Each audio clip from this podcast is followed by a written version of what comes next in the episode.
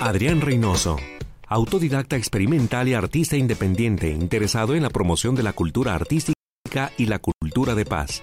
En 1982 fue el año de su primera exposición individual como artista profesional. Hoy suman en total 63 exhibiciones, 21 individuales y 42 colectivas. Exposiciones de pintura, cerámica, escultura e instalaciones en galerías del país, Europa, la Unión Americana, museos y lugares libres de muros. Son 16 las esculturas colocadas en centros históricos, espacios públicos y urbanos, entre estos dos museos. Fundador del movimiento Unidos por la Paz, organización que tuvo el honor de enviarle una escultura al Papa Francisco, la cual simboliza la lucha por la paz en el mundo. Siempre interesado en la promoción y difusión de la cultura artística, participó como precursor del proyecto escultórico para el Malecón de Puerto Vallarta, director de dos galerías de arte, galardonado con premios de pintura, escultura, poesía y cultura de paz. Parte de su desarrollo creativo se complementa a través de incursiones en obras pictóricas, escultura, video, música, poesía y fotografía. Nuestro invitado de hoy, Adrián Reynoso.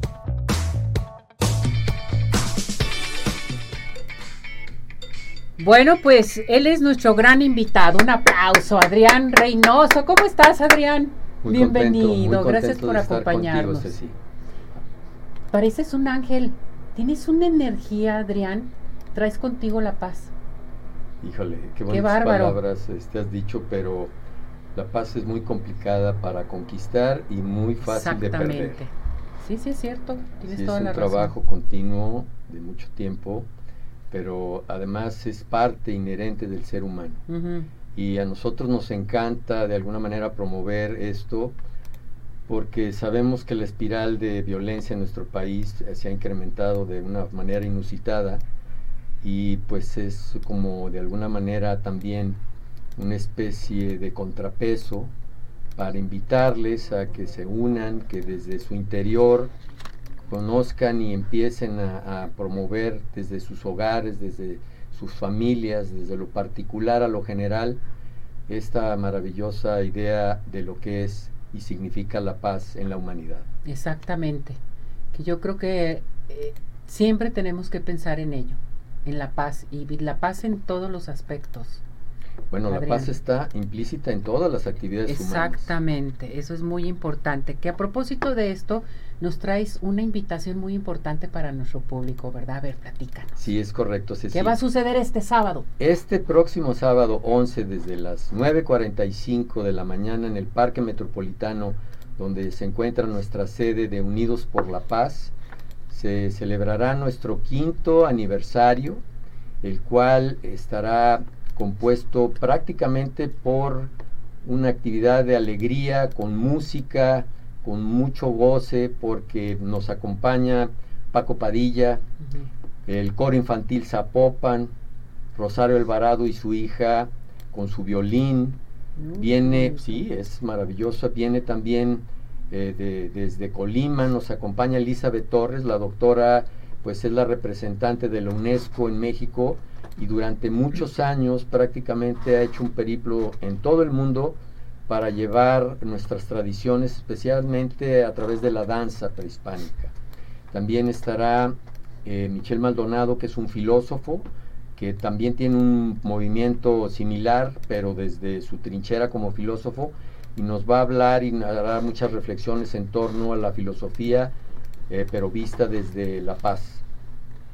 ¿Cuándo va a ser esto? ¿Es el sábado? ¿A qué horas y en dónde? Este próximo sábado, 11 de febrero, en el Parque Metropolitano, si ustedes ingresan al Google Maps y ponen Unidos por la Paz, ahí les hace la referencia exactamente dónde se encuentra ubicado nuestro espacio.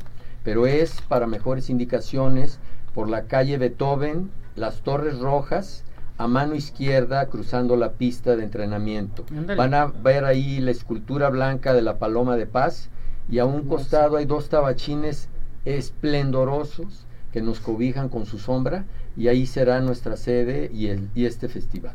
O sea, es un evento abierto, totalmente, para toda la familia. Fíjate que desde que lo hicimos la idea fue encontrar un espacio abierto, sin muros y para todos. Y para todos. Que nadie tenga la llave para que inhiba la, la, participación.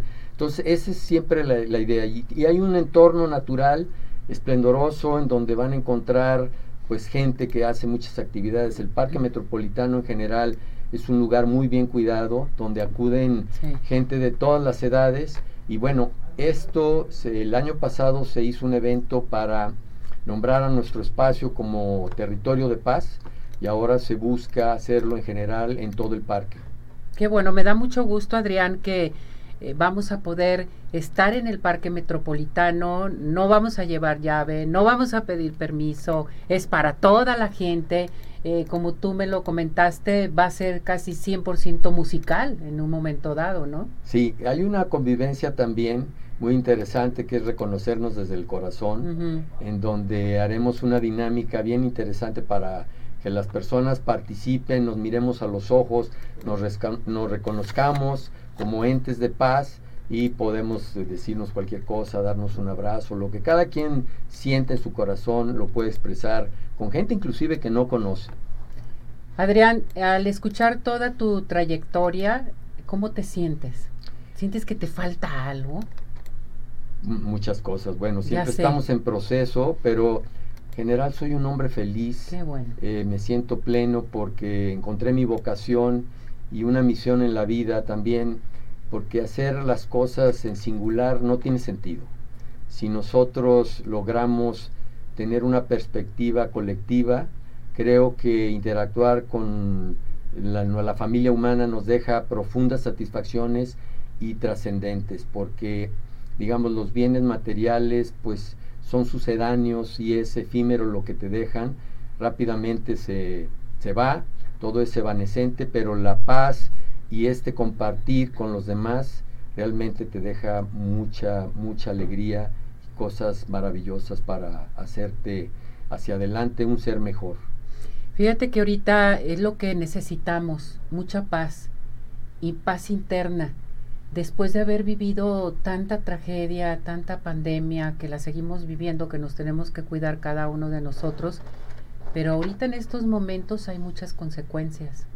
Sí, fíjate que este, es, es, triste pensar en todo esto que, que, tenemos a veces que padecer colectivamente, porque lo de la pandemia no fue algo local o no fue algo, digamos, de una nación, fue una cuestión global que a todos en lo particular nos afectó en cierta medida pero si hacemos un recuento, también hay cosas muy positivas que rescatamos de, esta experiencia tan dolorosa y creo que como humanidad nos fortaleció y pienso que estaríamos mejor preparados si ya después de esta experiencia tan difícil, pues nos enfrentamos a otra cosa. Creo que nos dio herramientas y también mucha reflexión en, en, este, en este aspecto de que somos y estamos interconectados como parte de la familia humana. Exactamente, así es.